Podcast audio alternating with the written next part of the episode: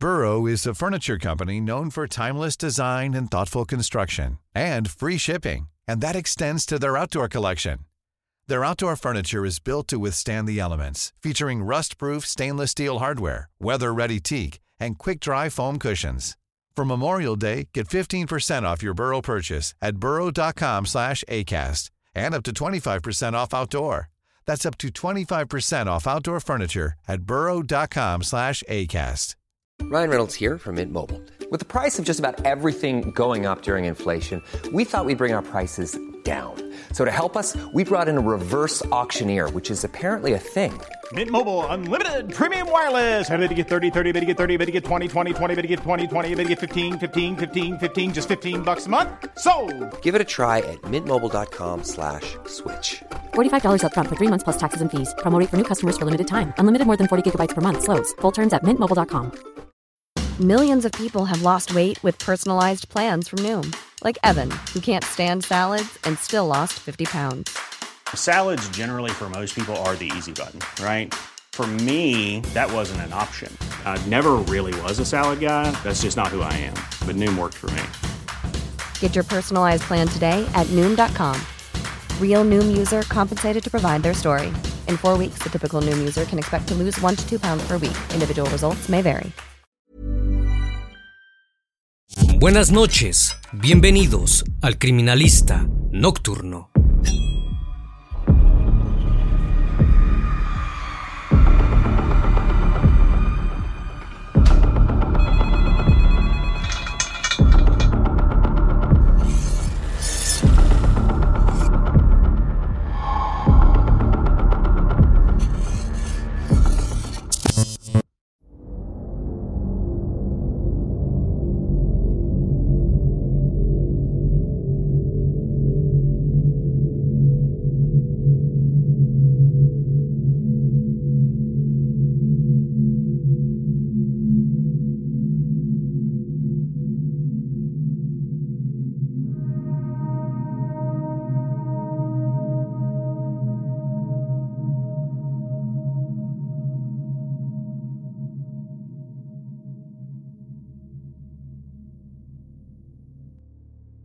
El estado de California suele ser escenario de sucesos terribles que se volvieron famosos, pero nadie estaba preparado para lo que ocurrió en la ciudad de Fresno el 12 de marzo de 2004. La tarde recién empezaba cuando la policía recibió el llamado de unos vecinos, en donde dieron aviso que un hombre retenía a sus hijos dentro de su casa, ubicada en el 761 de West Amont Avenue. Lo que parecía ser asunto de rutina se transformó en algo inimaginable. Al ingresar a la vivienda, encontraron los cuerpos de nueve personas en el dormitorio trasero, una mujer, una adolescente y siete niños. La policía y el mundo pronto descubrirían que aquella atrocidad era solo la punta del iceberg de un horror más profundo y más perturbador. Así nos adentramos en el caso de Marcus Wesson, el llamado monstruo de Fresno. El criminalista nocturno. Marcus Dillon Wesson nació el 22 de agosto de 1946. Era el mayor de cuatro hermanos que pasaron sus primeros años en Kansas. Tuvieron una infancia difícil. El padre Benjamin Wesson no podía mantener un trabajo estable. Era alcohólico y abusaba de sus propios hijos. Terminaría abandonando a la familia al poco tiempo. Marcos y sus hermanos fueron criados por la madre, Carrie, una devota de la iglesia adventista del séptimo día. Esta rama del cristianismo se apoya en las enseñanzas de la Biblia y en la creencia de una segunda venida de Cristo. De esta manera, Carrie les inculcó su propia versión de la Biblia. Parte de esa educación incluía comer solo vegetales, vestir ropa nada ostentosa y rezar hasta los sábados. Ante cualquier desobediencia, la madre les pegaba latigazos con cables. También por esa época, la familia se mudó a San Bernardino, California. Marcus era tímido y tartamudeaba. Su pasatiempo era armar rompecabezas y construir autos eléctricos con piezas que conseguía a muy bajo precio. También cuidaba animales como sapos, lagartijas y serpientes, pero su juego favorito era ser pastor. Durante su adolescencia, Marcus ganó confianza y seguridad. Incluso se rebeló contra las creencias de su madre, pero eso no significaba que abandonaría la fe religiosa. Listo para un cambio de vida, dejó la escuela y se unió al servicio militar estadounidense. Fue enviado a Alemania durante la guerra de Vietnam.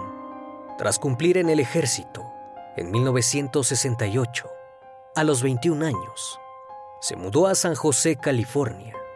Fue en esa ciudad donde conoció a Rosemary Maitorena Solorio, una mujer 13 años mayor que él, la cual estaba casada y tenía seis hijos, tres niñas y tres niños. La atracción entre Marcus y Rosemary fue inmediata y poderosa, al punto de que ella abandonó a su marido para poder vivir juntos. Marcus no trabajaba, así que vivían de la asistencia social. Ahora tenían la oportunidad de formar su propia familia, pero a su modo. En 1971, Marcus Wesson fue padre por primera vez. Rosemary dio a luz a un varón, al que llamaron Adair, mismo que sería el único hijo entre ambos.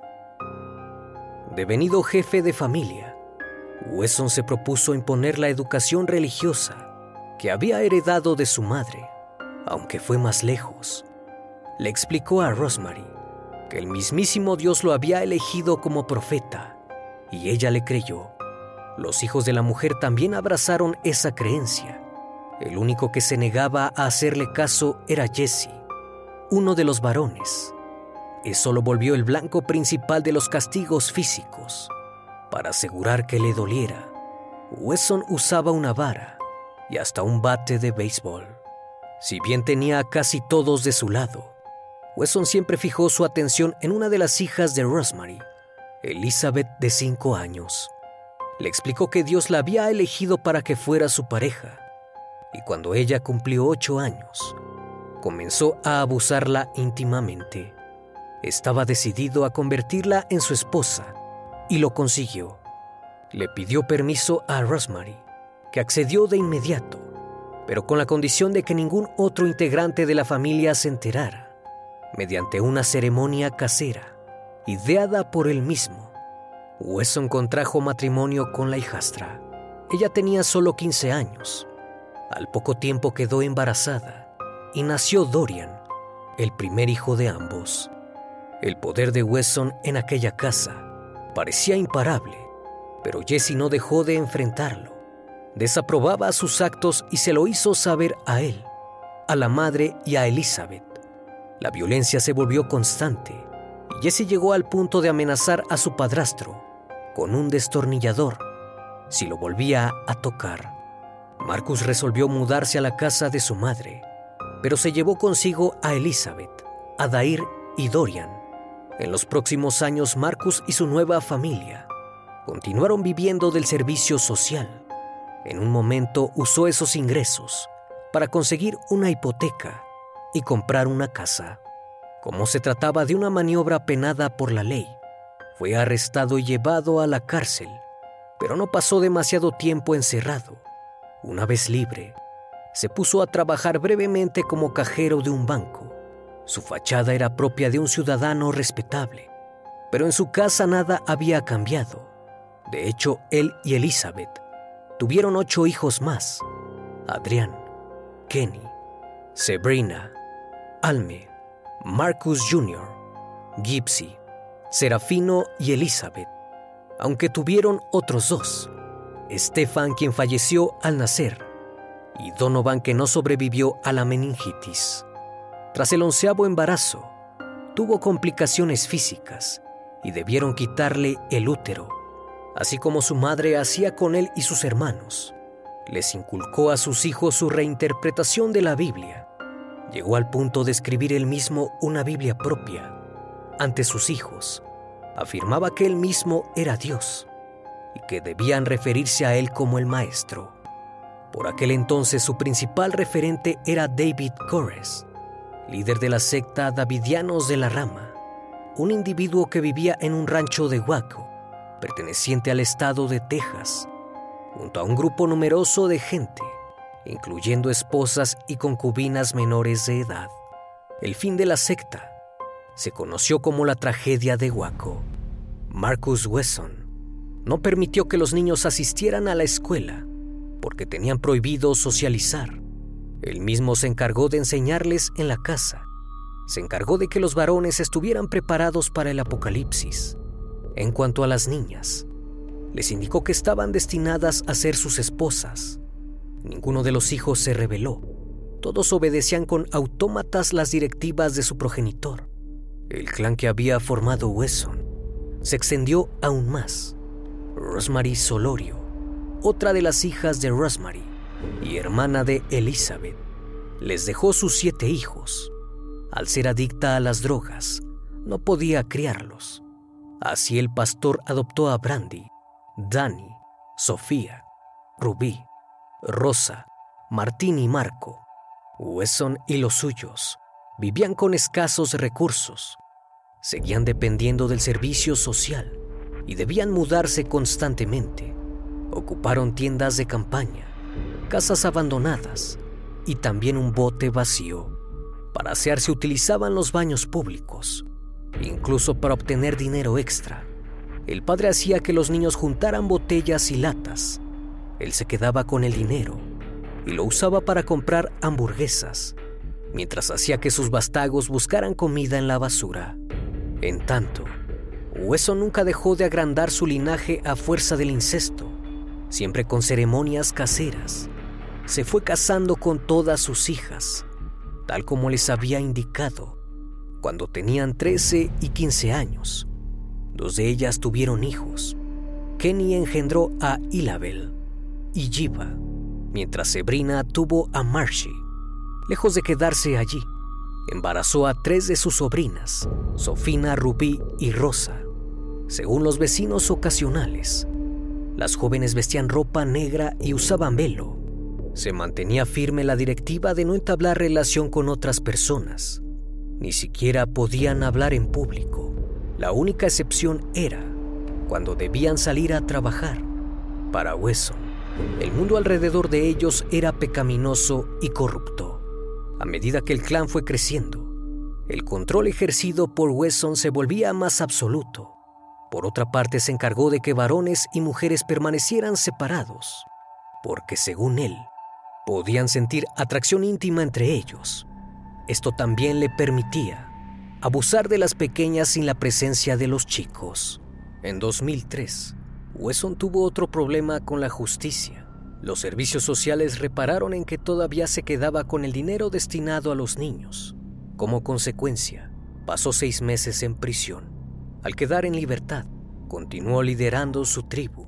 Muchos de sus hijos trabajaban, pero debían darle el dinero a él o comprar comida. Con otra parte de lo recaudado, compró una casa de 100 metros cuadrados en el 761 de West Amont Avenue ubicada en Fresno. Wesson trasladó a los suyos en un bus escolar que había conseguido como vehículo fijo. Poco después compró 12 ataúdes de madera de caoba para que los hijos pudieran dormir allí. En su propia e intermitente reinterpretación de la Biblia, Jesús era un vampiro y para alcanzar la inmortalidad debían beber sangre. Por eso mismo les mostraba a los niños películas con referencia al vampirismo. Para ese entonces, los jóvenes que se iban volviendo mayores solían escapar, entre ellas las sobrinas Brandy, Rubí y Sofía Solorio. En el caso de Brandy, era la única que no había quedado embarazada, por lo que temía por su vida. La situación de Rubí no era mejor. Siempre fue la que intentó pensar por sí misma en un entorno controlado. Al tener un trabajo y más contacto con otras personas, comenzó a darse cuenta de la anormalidad de su vida diaria Primero acudió a su madre Rosemary, la misma que la había abandonado junto a sus hermanos. Lejos de ayudarle, llamó a Wesson. Él la trajo de regreso y como castigo le provocó una herida con una navaja y le prohibió tener contacto con Abby, su hija. Pero Rubí no se rindió y un día fue a su trabajo para no volver. Esta vez ni siquiera acudió a su madre. En cambio, pudo quedarse en casa de algunos amigos que había podido conocer. Sofina siguió su ejemplo y logró salir de allí a los 22 años. Pero al igual que Rubí, debió dejar a su hijo. Conforme pasó el tiempo, ambas hermanas pudieron descubrir un mundo nuevo, más sano, junto a hombres que las querían y respetaban. Ambas tomaron conciencia real de todo lo que habían padecido por culpa de Wesson y de que sus hijos continuaban en peligro. Entonces se propusieron recuperarlos. Rubí regresó y amenazó a Wesson con denunciarlo con los servicios sociales si no le permitía ver a Abby. Así logró negociar para visitarla de vez en cuando. Gracias a ella, pudo enterarse de que el pastor estaba dispuesto a tomar medidas extremas si trataban de separar a la familia. El 12 de marzo de 2004, Rubí y Sofina fueron a la casa de West Hammond Avenue. Ahora estaban decididas a llevarse a sus hijos para siempre, en especial cuando se enteraron de que Wesson planeaba mudarse con todos a Washington. No estaban solas, las acompañaban hermanos y primos, que también habían podido escapar. Sofina entró por la fuerza y agarró a su hijo Jonathan, pero cuando quiso salir, apareció Rosa, una de sus hermanas, y los separó. Sofina fue acusada por Rosa y las demás de traidora de Judas y fue empujada fuera de la casa. Wesson se interpuso en la puerta para que nadie más pudiera meterse. Alarmados por tan terrible panorama, los vecinos llamaron al 911. No era la primera vez que la policía recibía quejas acerca de Wesson. El autobús escolar solía obstruir el tránsito y la manera de vestir de las niñas, siempre de negro, contrastaban con aquella zona residencial. En buena parte, ese era el motivo para el viaje a Washington. A pesar de todo, los oficiales pensaron que sería un disturbio familiar no muy distinto a otros. Una vez que la policía llegó, hablaron con Sofina y Rubí y tocaron la puerta. Le indicaron a Wesson que les devolviera los niños a las mujeres, pero se negó, alegando que habían sido abandonados por sus madres. Los oficiales le pidieron los papeles que dieran cuenta de su custodia, pero él les dijo que no los tenía, así que los oficiales le aseguraron que volverían en media hora en compañía de integrantes de servicios sociales, mientras buscaba la documentación. Wesson asintió con la cabeza y cerró la puerta. Safina, Rubí y los parientes que las habían acompañado seguían allí afuera. Estaban atemorizados y uno de los hijos le dijo a la policía que Wesson tenía un revólver calibre 22. La perspectiva de un acto violento movilizó a los oficiales que solicitaron el apoyo de SWAT. Los vecinos que permanecieron atentos a la situación aseguraron haber escuchado disparos provenientes del interior de la casa, pero la policía negó que así fuera. No pasó mucho tiempo en que la puerta del lugar se abriera y presenciaran que Marcus Wesson estaba empapado en sangre. Al verlo, los oficiales entraron por la fuerza y rápidamente siguieron el rastro hemático. En el dormitorio trasero encontraron nueve cuerpos, apilados de menor a mayor. Todos habían recibido un disparo en el ojo. Los cuerpos pertenecían a Sebrina de 25 años, Elizabeth de 17, Ilabel de 8, Aibib de 7, Jonathan de 7, Itan de 4, Sedona de 2, Marcy también de 2 y Jiva de un año. Los exámenes de ADN revelaron el lazo sanguíneo con Wesson. Por otro lado, se descubrió que faltaban Almi y Gypsy. Nadie pudo encontrarlos y supieron que habían escapado. Ninguna de las dos había tenido descendencia. Marcus Wesson fue arrestado y enviado a la cárcel de Fresno con el cargo de nueve asesinatos en primer grado, más otros 14 cargos por abuso. De todos ellos, Marcus se declaró inocente. Estando tras las rejas, Marcus Wesson compuso canciones country que le cantaba a sus compañeros y a quienes iban a visitarlo, y sobre todo permanecía fiel a sus creencias. Estaba convencido de que era el resultado de la combinación de ángeles y humanos. El caso impresionó incluso al mundo de las leyes. Ningún abogado se atrevía a defenderlo, asqueados por sus aberraciones. Al final Peter Jones y Ralph Torres asumieron el trabajo el juicio comenzó en junio de 2005 y contó con 50 testigos. Rubí y Safina fueron parte de quienes presentaron sus testimonios. No ahorraron detalles de cómo les había lavado el cerebro durante años.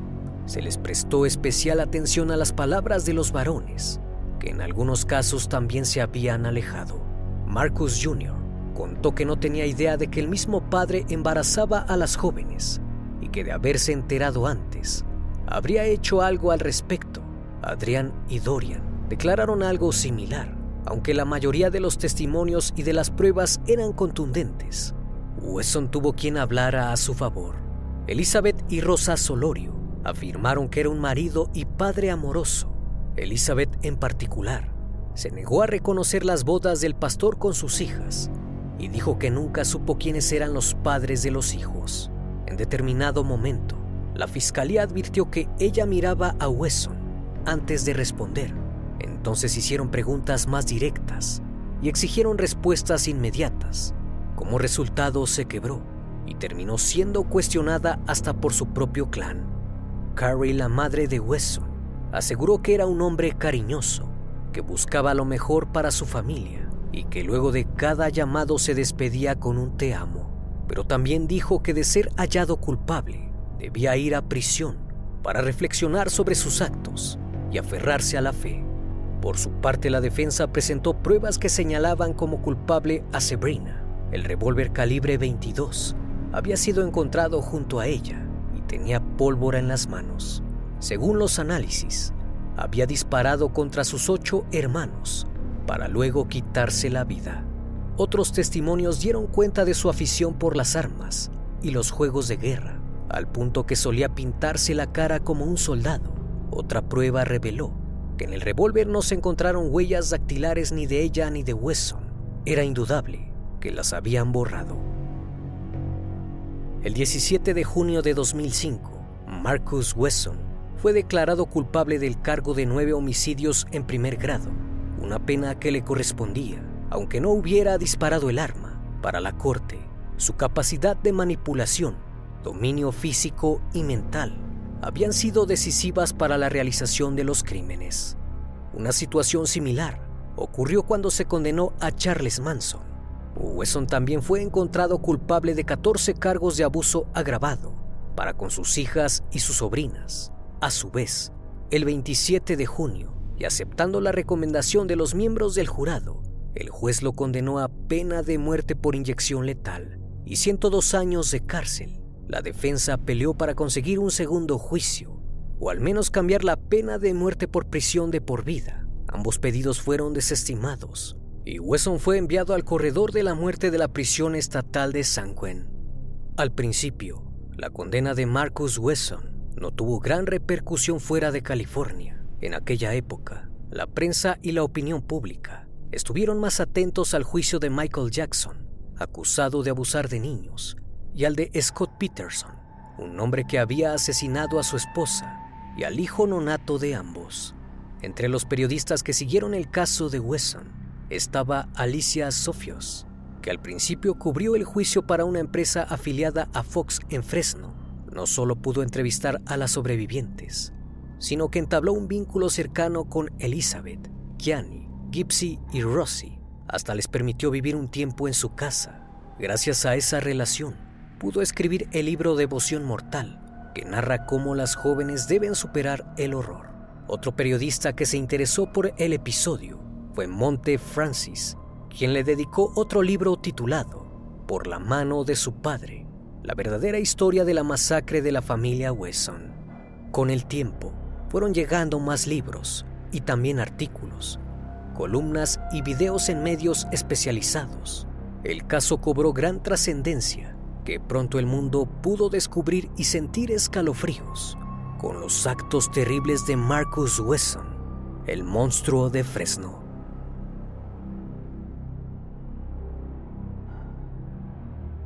Como cada noche, estimado público, agradezco su compañía. Si aún estás suscrito, te invito a que lo hagas y formes parte de esta gran comunidad. Reciban un fuerte abrazo de mi parte y no me queda más que desearles que sigan pasando un excelente día y estén de lo mejor. Esto es El Criminalista Nocturno. Hasta la próxima emisión. Buenas noches.